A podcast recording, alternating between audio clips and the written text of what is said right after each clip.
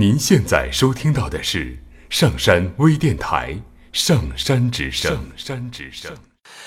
哒哩啦哒啦，哒啦哒啦，哒啦哩啦哩啦，哒啦哒啦，哒啦哒啦，哒啦哩哒哩啦，哒啦哩啦哩哒啦听故事，做催眠，聆听资深心理咨询师刘铁铮的催眠故事会。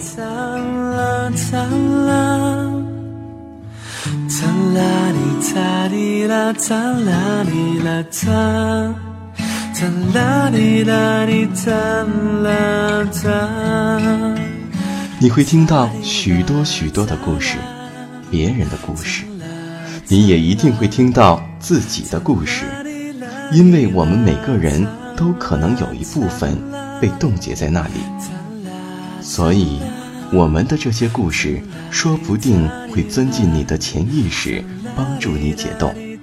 闭上眼睛，调整呼吸，让我们一起听故事。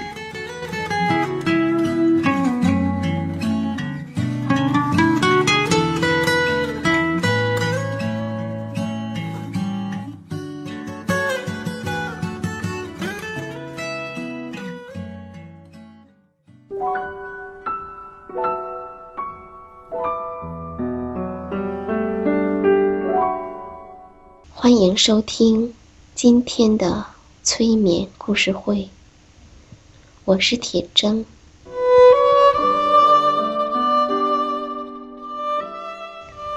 现在，请舒服的坐着，你可以调整你身体的姿势，让自己坐的舒服一些。你可以选择闭着眼睛，也可以不用闭上眼睛。你可以听我说话，也可以不用听我说话。你可以听得懂故事在说什么，也可以。不用听懂。我们今天的故事是关于一只很小的、不起眼的，却也很古老的昆虫。在七千年前的古埃及，春日的阳光。暖融融的照着大地，一位农民跟往常一样，到洋葱田里给洋葱浇水。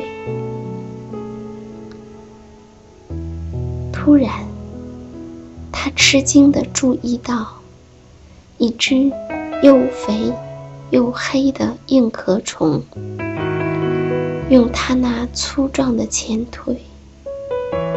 推滚着一个比他的身体大得多的粪球，慢吞吞的从他的脚边向前爬去。农民瞪着眼睛，不知道硬壳虫为什么要那么卖力的推动这个看上去。并不美味的粪球。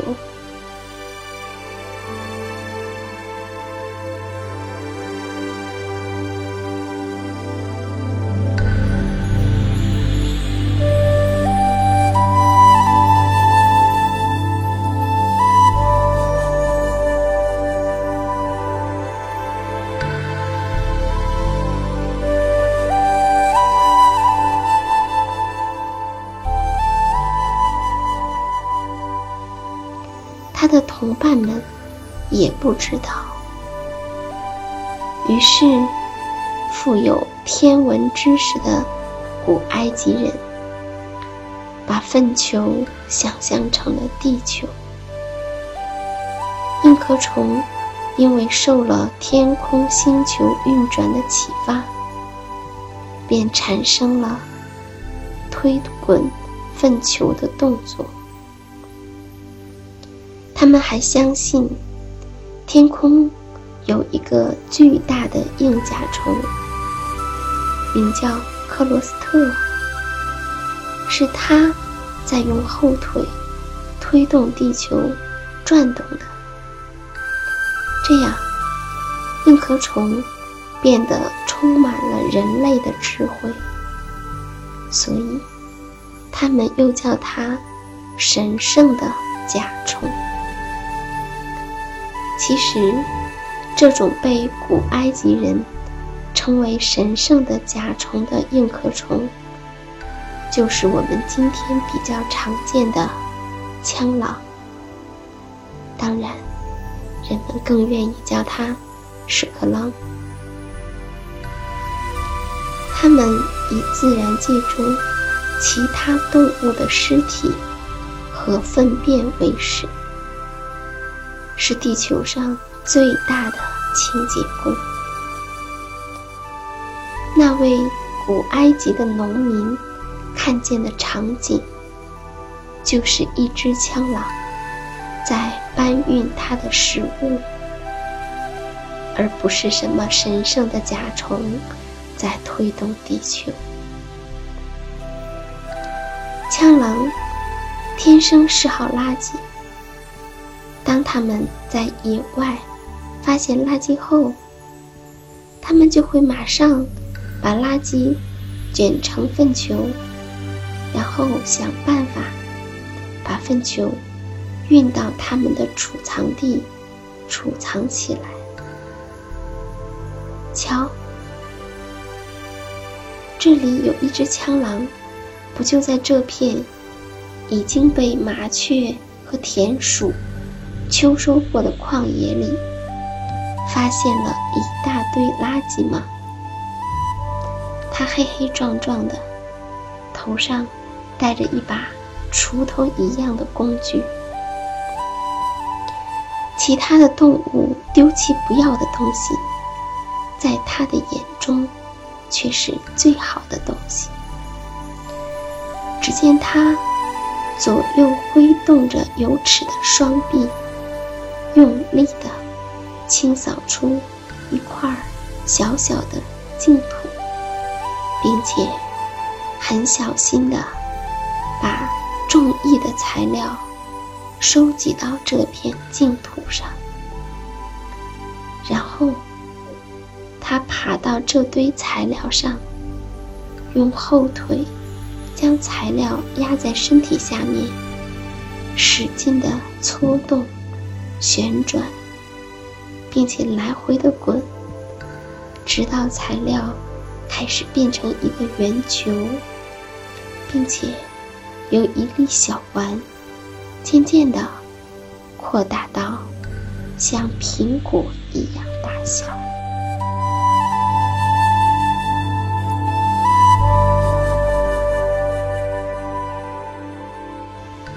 食物终于推完了。长长的舒口气。不过他的工作还没有完，他只是堆了一个球。他必须把圆球搬到适当的地方去储藏起来，留着以后慢慢享用。他开始旅行了。他用头顶着圆球往前推。像是这片田地里最朴实的农民，他好像不愿意停下来，就这么一直的往前推。他推得很辛苦，任何一根农民来不及收走的草，或是镰刀不小心在地里划的沟。都有可能成为他前进的障碍。会把他绊倒在前进的路上。可是，他会马上爬起来。你可能想象不出，他那笨笨的身体竟然会如此的灵活。田地里的田埂，对他来说是一座很难征服的山。他只能选择一个不太陡的坡，然后用头顶，用肩扛。但圆球并不听话，常常是推上去又滚下来，推上去再滚下来，有时候连同它一起滚下来。可是他不会放弃。就在这只枪狼蹒跚前进的时候。又一只枪狼出现了。这只枪狼看出了同伴的困难，于是他热心地爬到同伴和他的粪球跟前，友好地挥动着双臂，似乎想助同伴一臂之力。辛勤者，我们暂且这么称呼。第一只枪狼警惕地打量着第二者，我们暂且这么称呼第二只枪狼。在枪狼王国，有时会发生第二者抢夺别人劳动果实的事。可是，第二者看上去是那么诚恳、老实。并且，辛勤者确实需要帮助。于是，他点了点头，示意第二者到侧面帮助他。谁知，他还是看走了眼。这个第二者还真是个盗贼。只见他装模作样的。躲在圆球的侧面，装出一副特别卖力的样子。其实他用的力特别少，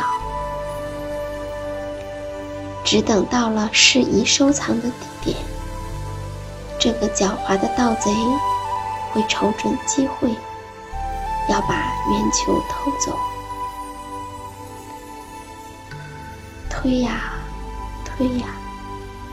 终于到了一块适宜收藏的地点，辛勤者已经累得气喘吁吁。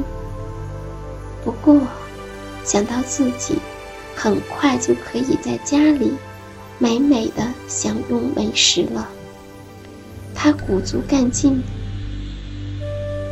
又开始用他边缘锐利的头。有齿的腿，准备向下开掘出一个储藏室。他把沙土抛向后方，而那贼却抱住圆球，假装帮他看守。土坑越掘越深，辛勤者已经看不见了。即使有时他到地面上来，一看到第二者在球的旁边一动不动，似乎睡着了，他就安心的到地面下去继续挖他的坑。谁知第二者根本就是在假睡。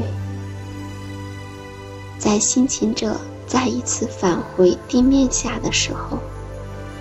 那贼睁开眼睛，开始推球。起先，他左顾右盼，可能有点做贼心虚，还推得挺慢。后来，便越推越快。等到辛勤者，也就是第一只枪狼，挖好洞，高高兴兴地出来，准备搬运圆球时，第二只枪狼已经成功的把圆球运走了。